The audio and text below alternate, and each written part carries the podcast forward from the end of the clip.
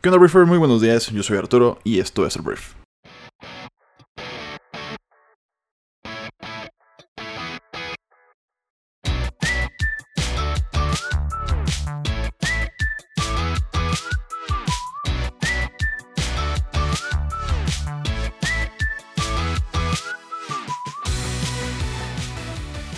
Muy buenos días, Briefers. Muy buenos días. Es lunes. Yo soy Arturo Salazar, uno de los fundadores de Briefy, y esto es el Brief. El Brief es un programa en el cual te platicamos las noticias más importantes del día y te platicamos también porque es importante que las conozcas. Entonces, hoy hay varios temas que platicar. Le damos seguimiento a la paz, entre comillas, que existe comercialmente hablando y migratoriamente hablando entre Estados Unidos y México. Hablaremos también de Rafa Nadal ganando su doceavo título de, Roland Garros el día de ayer. Vamos a hablar del G20 y de sus preocupaciones en tema de eh, pues, comercio internacional, comercio, comercio globalización, vaya, vamos a hablar también de Marvel y algunas cosas más en la conversación del mundo. Entonces te agradecemos mucho que estés aquí, que formes parte de la inteligencia colectiva de la sociedad. Y bueno, vamos a comenzar con esto que es el brief.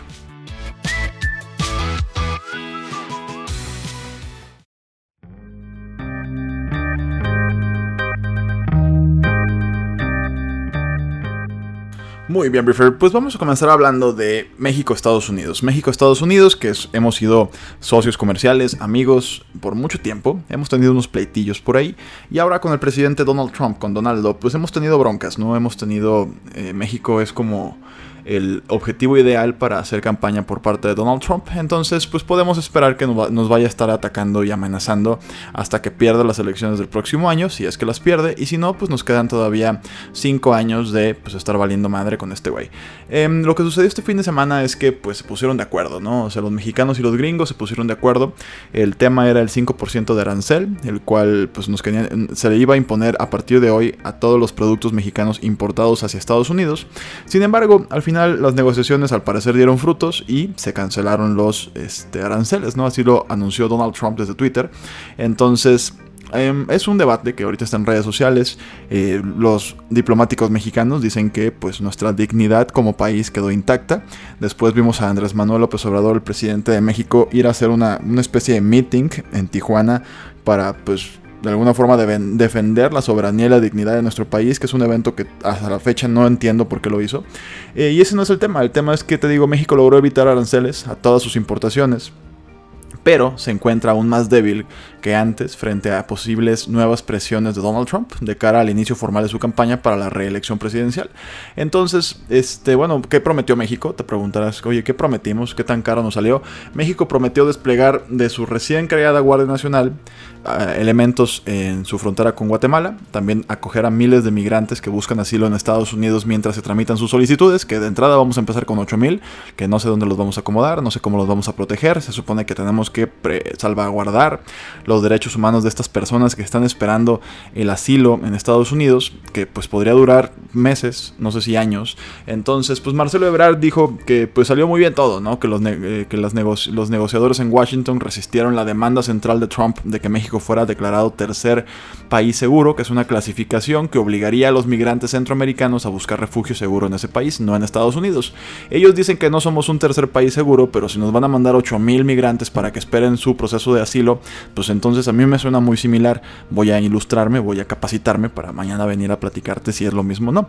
El tema es que pues el ex jefe de la Organización Mundial del Comercio, Pascal Lamy, calificó la postura de Trump con su vecino y aliado como tomar rehenes, lo cual yo también me siento así, como un rehén, este, porque pues vamos a ver a partir de aquí qué sucede. O sea, la buena noticia es que no vamos a tener aranceles, lo cual es algo muy bueno. Del 5 ni del 10 ni van a ir aumentando. Se supone que en 90 días vamos, vamos a hacer un checkout, o sea, vamos a ver cómo nos fue.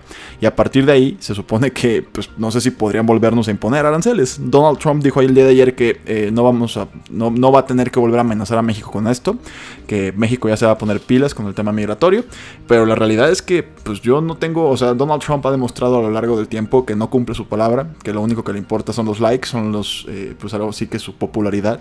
Entonces, este, es algo que compartió, por lo menos este fin de semana, con Andrés Manuel López Obrador. Andrés Manuel dijo que todo cool, que México es amigo, que México le estrecha la mano a Estados Unidos y a Donald Trump, que son cuates. Entonces, o sea, como que cada quien está manejando una victoria de por su lado, ¿no? O sea, Estados Unidos ganó y México también ganó la negociación. La realidad es que no pudimos haber ganado los dos. El tiempo dirá quién ganó en realidad. Pero eso sí, eso hay algo que tenemos que aplaudir. eh, pues la política le ganó a la confrontación. Entonces, te digo, realmente contra Estados Unidos no, no, no se puede ganar, ¿no? O sea, no se puede ganar, se puede pelear pero por lo pronto, con todo el tema internacional que está envolviendo México, con todo el tema de las calificadoras que están bajándole la calificación crediticia a nuestro país, a Pemex, a la CFE, no podíamos darnos el lujo de recibir un arancel ya. Entonces, de alguna forma yo creo que dijeron, ¿sabes qué? Cedemos, vamos a hacerles caso a los gringos y no nos metemos en broncas de popularidad ni de reputación con los inversionistas extranjeros, con el capital eh, extranjero y con toda la gente que quiere invertir y que le da miedo venir a México tal vez porque pues se nos está juntando un poquito la chamba entre tantos temas de de crecimiento económico, de las malas calificaciones y ahora un arancel que por suerte se evitó. Entonces te digo, ese es el análisis que estamos haciendo. Ahorita me están diciendo, oye, ¿por qué la vocecita? ¿Por qué andas más locutor que otros días con tu voz? La realidad es que tuvimos una fiesta el sábado en un lugar aquí en Guadalajara llamado El Maltés, muy recomendable, se lo recomiendo mucho, de mi buena amiga Fer. Guerra, entonces eso no, es, no, no fue un comercial pagado, literalmente me la pasé muy bien. Este, pero vamos al siguiente tema. Vamos a hablar de Rafa Nadal. Rafa Nadal es un tenista que pues es el rey de la arcilla, el rey de, de, esta superficie. Normalmente en el tenis profesional se juega en tres superficies, el pasto, la arcilla y el cemento, ¿no? La pista dura. Entonces Nadal ayer logró su decimosegundo título en Roland Garros después de vencer a Dominic Thiem, que es un chavo que la neta jugó increíble, un primer set increíble, o sea, de lo mejor que he visto en mucho tiempo en arcilla. Eh, lo venció el austriaco, Rafa Nadal venció al austriaco en 4 sets, 6-3, 5-7, 6-1, 6-1. Y te digo, 12 títulos, es un récord, nadie ha ganado 12 títulos de una misma competencia en el tenis profesional. Y ahora tiene 18 Grand Slams y se acerca a a mi gusto, el mejor jugador de todos los tiempos, que es Roger Federer. Este, cada quien tendrá su opinión al respecto, pero eh, te digo, estuvo muy bueno el juego. Felicidades a Rafa, que obviamente nos está escuchando. Este, y pues ya, eso es todo. Doceavo, doceavo título en Grand Slam. El rey de la arcilla, sin duda alguna, es Rafa Nadal. Y bueno, es tiempo de hablar de Marvel porque pues, hay que endulzar un poquito el oído de las personas que nos gusta. El cine, pues el cine, el cine palomero, el cine pues de superhéroes, o sea que no tiene mucha complicación. Este se filtró, se filtró una lista con las próximas películas de Marvel y es súper interesante porque bueno, eh, el universo cinematográfico de Marvel se ha, este, pues obviamente son superhéroes. La fase 3, si podemos llamarle por fases, culminará con la llegada de Spider-Man Far From Home. Entonces a partir de ahí se abre la fase 4, de la cual se sabe muy poquito. Entonces algunos proyectos que darán continuidad ya han sido anunciados, como la cinta en solitario de Black Widow o The Eternals, pero hay un usuario que se llama Roger Warder que generalmente ha compartido filtraciones que han resultado ser ciertas y pues, él filtró, él pues nos pasó la lista de pues de una próxima lista de películas de superhéroes, ¿no? Entonces, te digo, está Black Widow, The Eternals, Black Panther 2, Shang-Chi, te digo, hay muchos que tal vez no conozcas si no eres tan fan de Marvel, pero bueno, este es Doctor Strange 2, Guardian of the Galaxy Volumen 3, Nova, Thor 4, Ant-Man 3, Captain Marvel 2, New Avengers, Young Avengers y Dark Avengers. Esas últimas pues me, me, me intrigan, ¿no? New Avengers, Young Avengers y Dark Avengers. Digo, la realidad es que les ha ido bien, es rara la película de Marvel que diga güey, está malísima. O sea, la neta es que incluso Ant-Man, a la cual yo entré sin expectativas, me terminó encantando. Y es, una de las movies, pues con menor presupuesto, entre comillas, que han tenido. Y resultan ser muy buenas, ¿no? Entonces, pues vamos a ver si estos Avengers, sobre todo los últimos tres, me llamaron la atención. Los New Young y Dark Avengers. Este, vamos a ver qué pasa. Pero por lo pronto, ya te platiqué un poquito de la la nueva lista, la nueva lista de películas que vienen, se supone, en el universo de Marvel Fase 4. Vamos a hablar, vamos a hablar de China y Estados Unidos, guerra comercial es el tema, eh, es un simple apunte, porque no hay mucho avance realmente, ahorita están estancadas las conversaciones.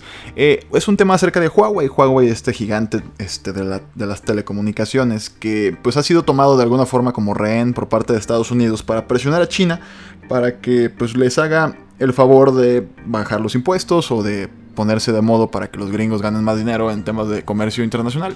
El secretario del Tesoro de Estados Unidos, Stephen Munchin, dijo el domingo que el presidente Donald Trump podría relajar las restricciones de Washington sobre Huawei si había progresos en la disputa comercial con China, pero si no se llegara a un acuerdo mantendría los aranceles para recortar su déficit. Lo que dijo Munchin es que creo que el presidente está, eh, más bien creo que lo que el presidente está diciendo es que si avanzamos en el aspecto comercial, tal vez esté dispuesto a hacer ciertas cosas por Huawei si recibe el respaldo de China y ciertas garantías. Pero estos son asuntos de seguridad nacional.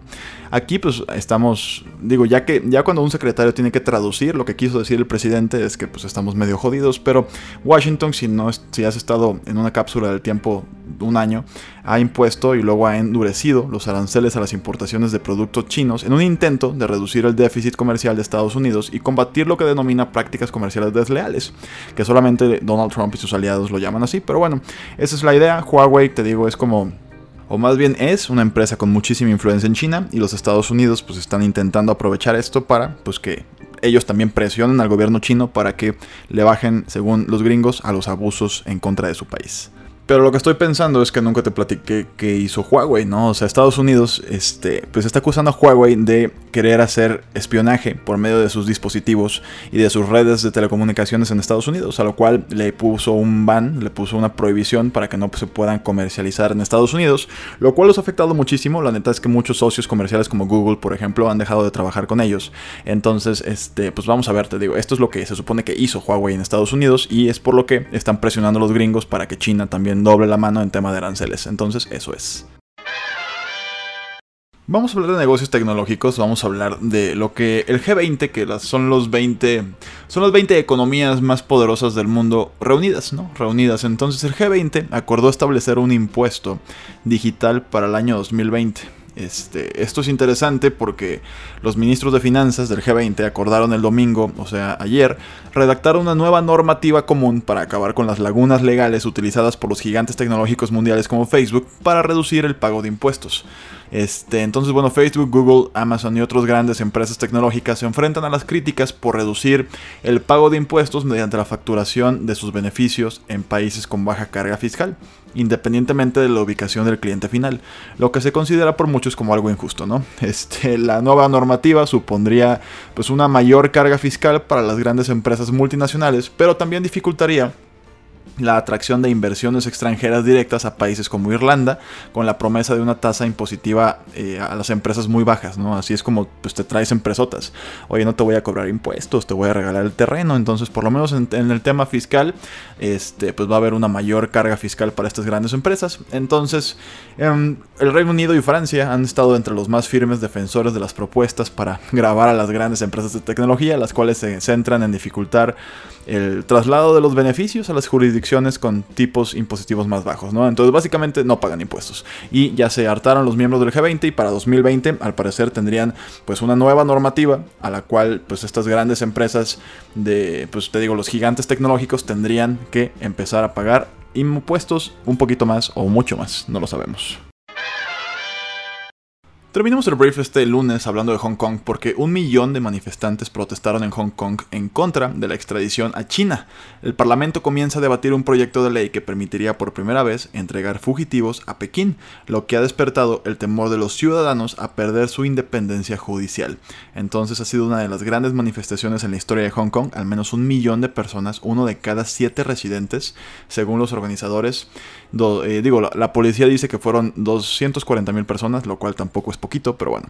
Se concentraron este domingo en el centro de la antigua colonia británica para protestar contra lo que ya te dije, una serie de enmiendas a la ley de extradición que, eh, si salen adelante, permitirán por primera vez enviar fugitivos a la China continental, una medida que se percibe como un ataque frontal al sistema de libertades del territorio autónomo. Entonces la manifestación comenzó a las 3 de la tarde hora local, 7 horas más tarde aún continuaba, y las calles de Hong Kong se habían convertido en un en un río de gente vestida en su mayoría de color blanco, elegido como el símbolo de la luz y de la justicia. Entonces, pues esto es, o sea, China y Hong Kong es eh, pues un pleito de nunca acabar. Hong Kong como que reclama independencia, China con su poder no lo permite. Y pues uno de los peores, una de las peores cosas que puedes hacer es decir que Hong Kong debería independizarse estando tú en Hong Kong porque la neta los chinos son bastante estrictos, se ponen muy mal cuando la gente está, apoya ese tipo de causas. Entonces eso es, veremos qué pasa. Pero por lo pronto, en el tema judicial, los habitantes de Hong Kong se niegan a que se puedan extraditar a las, a las, personas presas a la China continental. Y veremos si esto funciona o pues no funciona de nada. Te digo, China tiene un gran control sobre Hong Kong, aunque también Hong Kong tiene un gran peso económico. Ya veremos qué pasa.